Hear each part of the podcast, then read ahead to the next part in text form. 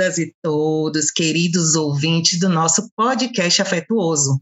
Hoje trouxemos para vocês a discussão de um livro, de uma obra que é muito conhecida e muito discutida, envolvida com várias polêmicas.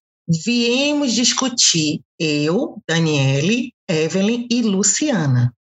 O nome da obra é O Apanhador no Campo de Centeio. Vamos lá? Vamos discutir? Evelyn, você gostaria de ser a primeira a falar sobre o que você achou dessa obra? Se você gostou, teve empatia, qual o sentimento que você teve ao fazer a leitura desse livro? Né? Gostaria de trazer um pouco da sua experiência. Então, eu participo do grupo de leitura, que inclusive fui convidada por ele por Dani, né, para participar desse podcast. E os primeiros comentários eram de que seria uma leitura ruim. Fiquei preocupada e de início realmente não estava sendo muito proveitoso não, mas depois eu comecei a me abrir mais para a leitura. E eu entendi no final das contas que para a gente achar uma boa leitura a gente precisa estar aberto a entender os traumas do Holden, porque é basicamente sobre isso, toda a trajetória dele, né? Tudo que ele faz está em volta disso. Ele passa por perdas, por abuso, as relações familiares dele são ruins, é, principalmente com os pais, não, não tem uma, uma abertura, ele não consegue se abrir. E as questões psicológicas dele são muito negligenciadas, inclusive por ele mesmo. Ele não consegue perceber que ele precisa de uma ajuda apesar de já ter precisado disso, né, em algum momento da vida dele.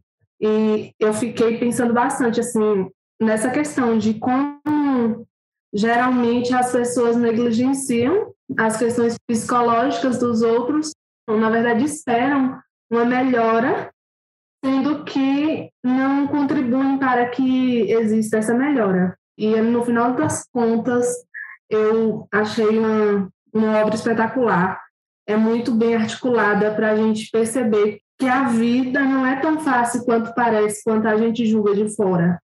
Ele parecia ser um menino bastante complicado e realmente é. Não estou dizendo para a gente justificar o que ele fez, mas compreender por que, que ele agia da, daquela forma, né? Era tão mal educado em alguns momentos, agia por impulso, não se importava muito, não, não tinha cuidado com as coisas que ele falava com as outras pessoas, mas tinha um motivo por trás e eu acho que isso deve ser sempre respeitado e observado para que não a gente não julgue muito precipitadamente. Oi, bom, eu sou Luciana e a minha história com esse livro é bem interessante, porque, na verdade, nesse ano de 2021, eu fui assistir a um filme no, no Netflix, e o nome do filme é Meu Ano em Nova York. E através desse filme foi que eu fiquei sabendo da existência desse livro, O Apanhador do Campo de Centeio, né, do J.D. Salinger. O filme, na verdade, o que, é que ele vai falar? Ele vai contar a história de uma personagem que sai da Califórnia e vai para Nova York porque o sonho dela é escrever. E ela vai trabalhar, essa personagem vai trabalhar numa agência literária e ela tem a, a sensação, porque o sonho da vida dela é escrever. Por isso que ela sai da Califórnia e vai trabalhar nessa agência. Só que quando chega lá, o único cargo que ela consegue é de secretária. Bom, e essa agência literária é a responsável pelas obras de alguns escritores. Dentre esses escritores está o J.D. Salinger. A função dessa personagem é receber as cartas, porque quando o livro foi publicado, isso no filme, o livro foi publicado, a autora recebia em média mil cartas por dia todo mundo queria saber quem era esse escritor e falar a respeito do livro. Mas a ordem que a personagem do livro tem é justamente dar fim a essas cartas, já que o autor, o Salinger, na vida real, ele, assim que publicou esse livro, ele mudou-se para uma cidadezinha perto de uma montanha com mil habitantes e ele nunca deu entrevista e nunca permitiu que o livro, é, O Apanhador do Campo de Centeio, fosse transformado em filme. Então criou-se um mito é, em torno do autor, em torno do livro, que ao longo né, dos tempos já vendeu 15 milhões de cópias. E a função da personagem era justamente dar fim a essas cartas. Só que ela começou a ler as cartas e ela respondeu uma das cartas. E um dos jovens foi para Nova York porque ela respondeu como se fosse o Salinger, o autor do livro. E aí acontece mil e uma coisas, porque o jovem que ela respondeu vai para Nova York tentando é, encontrar o autor, mas na verdade o autor nem sabia. Bom, e foi dessa forma que eu conheci o Apanhador do Campo de Centeio. Depois de conhecer, eu digo, não, eu preciso ler esse livro. Então fui ao SESC, né? Aluguei o livro e comecei a ler e fiquei na verdade, com um misto de paixão pelo personagem principal, porque se trata de uma narrativa em primeira pessoa, que é o Holden, um rapaz de entre 16 e 17 anos que mora em Nova York, é de uma família abastada. Então, o Holden ele tem tudo que um jovem gostaria de ter. Só que ele acha que tudo é muito chato, que todas as pessoas são hipócritas, que nenhuma das instituições elas são confiáveis, então ele não é um jovem que não consegue se encaixar no mundo, então ele não tem essa questão do pertencimento.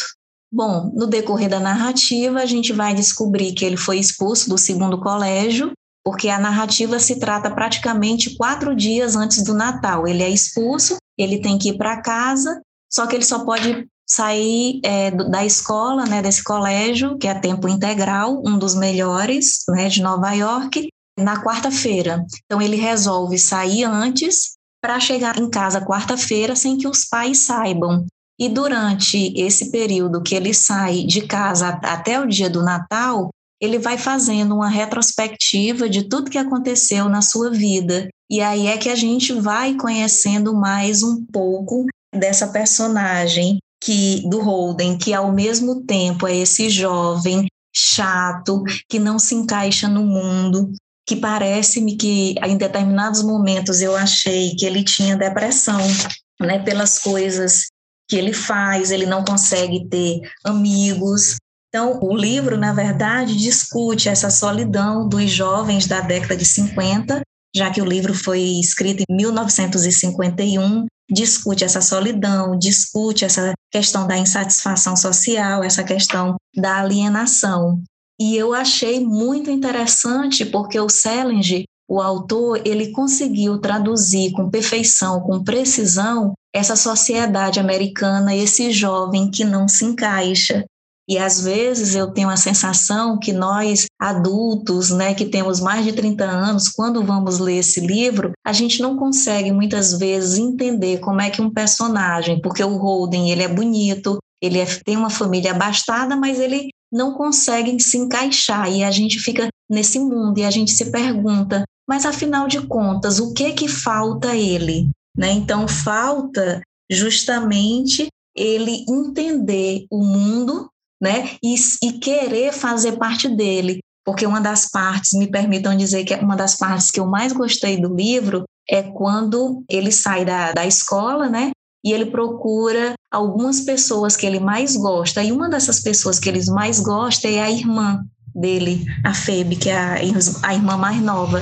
E ela pergunta para ele o que, que ele quer ser. E aí ele responde, né? Eu quero ser o apanhador do campo de centeio, que aí a gente vai entender justamente o título do livro. Então, existe um campo e esse apanhador seria essa pessoa que seguraria todas as crianças no colo quando elas passassem como uma espécie de portal e ele seguraria essas crianças para que elas não se tornassem adultas. Então o Holden, ele representa esse jovem americano da década de 50 que não se encaixa nesse mundo e que tem resistência para ser adulto, porque o mundo dos adultos é um mundo muito chato, é um mundo que ele despreza. Então, ele é essa personagem rebelde, melancólica, desajustada, desapegada a esse mundo caduco. Então, por isso que ele quer ser esse apanhador do campo de centeio para segurar essas crianças e não permitir que elas façam essa transição entre o mundo infantil e o mundo adulto. Eu gostei bastante desse livro e super indico para vocês. Ai, Lu, eu tô aqui super acenando com a cabeça. Amei, amei. A maneira como você falou, a maneira como você descreveu, assim, foi incrível. Eu também analiso a obra por esse viés, essa questão dele estar tá viajando entre o mundo do adolescente e o universo adulto.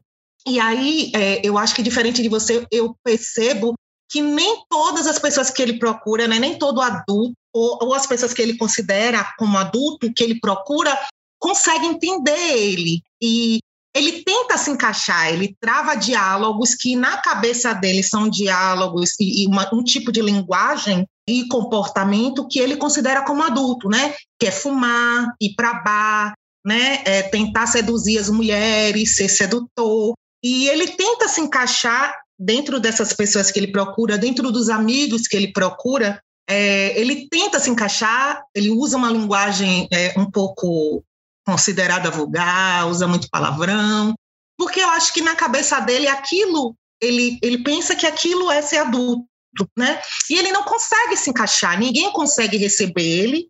E, e quando você fala da irmã, desse diálogo com a irmã, é, para mim, a única pessoa que conseguiu. Ai, tô toda arrepiada. Para mim, foi a única pessoa que conseguiu entender ele e ouvir, porque o importante é que ele tenta conversar com as pessoas e ninguém consegue ouvir. Todo mundo fala: Holden, que saco! Holden, você é chato! Que conversa bestalhada! E ele filosofa muito, sabe? Ele coloca o, o pensamento dele é, nessas conversas e as pessoas não têm a capacidade de entender e de conversar com ele, dialogar com ele. E a irmã dele, que é criança, é a única pessoa que tem essa capacidade, né, de sentir, de ter empatia por ele, de parar, de ouvir o que ele tem para dizer e de perguntar, mas irmão, o que é que você quer, né? Porque você percebe durante toda a trama que ninguém tem esse cuidado, esse olhar para ele, para Roden. E aí, né, interrompendo essa essa contraposição e começando de onde eu queria começar, esse livro chegou para mim num amigo secreto, num amigo livro, é, e a gente tinha que receber uma indicação de leitura. Eu recebi essa indicação de leitura, li o livro, o meu compromisso era ler todos os livros que eu recebesse, independente de gostar ou não. Eu li e não gostei. Odiei o livro, nem fiz é, nenhum levantamento, não fiz nenhuma anotação, porque eu não gostei do livro. Odiei o livro, não tive um pingo de empatia, era muito palavrão. E odiei o livro, não gostei, não, não achei nada daquilo. Ah, um clássico, um livro famoso, não sei o quê. Tá.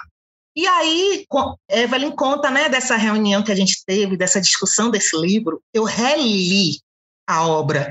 E quando eu reli, analisando o Holden, tendo empatia, abrindo meu coração para ele, eu consegui entender tudo isso. Porque antes, para mim, ele era um adolescente é, bobo. Eu também via ele como um adolescente bobo e não tinha conseguido compreender a dimensão dessa obra, né? Porque é uma obra muito famosa, muito usada, até polêmica. Depois eu vou falar um pouco mais à frente sobre as polêmicas, né, envolvidas com tentativas de assassinato, coisas assim pesadas. Mas eu consegui entender Holden, consegui ter empatia sobre ele e sobre esse momento de transição que ele está vivendo e ele e nessa busca que ele está em tentar se conhecer e tentar se inserir. E Lu já foi assim bem, bem escreveu com, com magnitude, né? Tudo que eu queria falar, inclusive até a descrição, o porquê o nome do livro é esse que eu não tinha, né? Não tinha me aprofundado tanto. É um livro que ele é muito conhecido, né? É um, um clássico. É, eu chamo ele de famosinho, né? Porque ele é é um livro polêmico e foi envolvido, né, foi utilizado por várias mentes né, que eu considero não sadias, é, não saudáveis, e foi atribuído a esse livro um poder psicológico né, de manipular, quando, na verdade, é, alguns, alguns pesquisadores falam que não é o livro que manipula, na verdade é uma mente doentia que busca, né, confirmação para os seus atos. Então, teve o assassino de John Lennon, ele acreditava que na mente dele ele era Holden. Então, tinha escritos dele, ele escrevendo como se fosse Holden, né? É, como se fosse a personalidade de Holden estivesse dentro dele. O assassino também de uma atriz chamada Rebecca Schaeffer, é, eu, eu, já tinha visto um, um, programa policial que falou, né, faz uma dramatização sobre o assassinato dela, e eu vi que o rapaz perseguia ela e ele tinha é, manuscritos né, do livro Apanhador de Campo de Centeio. O assassino do John Kennedy também, o psicólogo disse que na adolescência ele vivia uma vida de fantasia. Ele também foi associado a esse livro. Teve também um episódio que um fã da atriz Jodie Foster, que decidiu matar um presidente para chamar a atenção dela, né? E na casa dele tinha um exemplar do apanhador do campo de centeio. Um turista americano que foi morto numa estrada e minutos antes ele estava lendo esse livro. Ai, meu Deus! e é isso, né? Como eu falei, alguns pesquisadores falam que muitos leitores é, utilizam esse livro como gatilho, né? E J.D. Salinger tentou até impedir, né? Algumas, como o Lu falou, a, a transformação de um filme, né? Transformação do livro em um filme. E ele estava tentando até impedir, né? Novas publicações desse livro por toda essa dimensão, por tudo isso, né? Mas é um livro incrível, é um clássico, assim que eu aprendi a gostar, eu aprendi a ter um afeto por Holden. E aí, é, depois disso, vários outros livros, vários outros textos que eu leio, eu sempre lembro de Holden. Aí eu fico assim, olha, parece com Holden, parece com Holden. Tenho assim um carinho e um afeto por ele, sabe? Assim, e não acho que ele é um personagem bobo, né? E eu recomendo, recomendo a leitura né, dele, quem, a quem interessar, abra seu coração, leia com o coração aberto, né? Porque vocês podem achar que é um, um livro bobo, com muito palavrão e, e com um personagem com comportamento transgressor, rebelde, mas tudo isso tem um significado, tem né, uma não uma justificativa, mas tem toda uma busca, né, por parte de Roden de tentar se inserir, tentar ser uma pessoa, estar dentro nessa, dessa sociedade. Então, Dani, é isso mesmo que você falou, né? É sobre a, a relação que fazem entre as mortes e o livro. É, eu acho que não, não necessariamente seja por conta do livro em si, mas sim pela instabilidade né, das pessoas eu acho que para ler esse livro precisa ter estar com a mente no, no lugar no momento, porque ele realmente mexe com pontos muito muito frágeis da gente. Se a gente não tiver cuidado, isso pode influenciar, né, em algumas atitudes e a gente pegar a parte ruim do livro, né? Um, na maior, na maior parte das coisas, né? Tem partes boas e partes ruins. E eu acho que a gente precisa realmente tomar bastante cuidado ao ler ele e ler de coração muito aberto para compreender o personagem, porque ele precisaria de bastante carinho e cuidado durante a sua vida. Bom, eu também indico o livro, eu gostei, né? Eu acho que foi assim, amor à primeira vista, e é uma obra para mim, na, na minha perspectiva, engraçada, comovente, forte, leve, ágil, né? Ágil tem a mesma agilidade de um jovem e a princípio eu não entendia porque esse jovem, né, que tem tudo, era essa era essa pessoa que não se encaixava no mundo. E aí, à medida, como Dani falou, né, eu fui abrindo meu coração e foi vendo que você pode ter todo, sei lá, toda a estrutura familiar, que na verdade ele não necessariamente tinha, porque ele tem um irmão que morreu de leucemia muito cedo, e isso devastou a vida dele. E o irmão mais velho, que é o DB, era, segundo ele, uma pessoa vendida que fazia roteiros no, nos Estados Unidos, né, roteiro para filmes, e ele não achava que isso fosse correto, porque vender, né, fazer esses roteiros, ele dizia que o irmão dele, né, era, como eu disse, né, que ele era vendido, ou seja, ele vendia a força de trabalho dele e maculava a obra de arte que era o cinema, que era que foi uma das paixões é, do próprio Selig. Era, era o cinema era uma, além da literatura, era uma das paixões dele.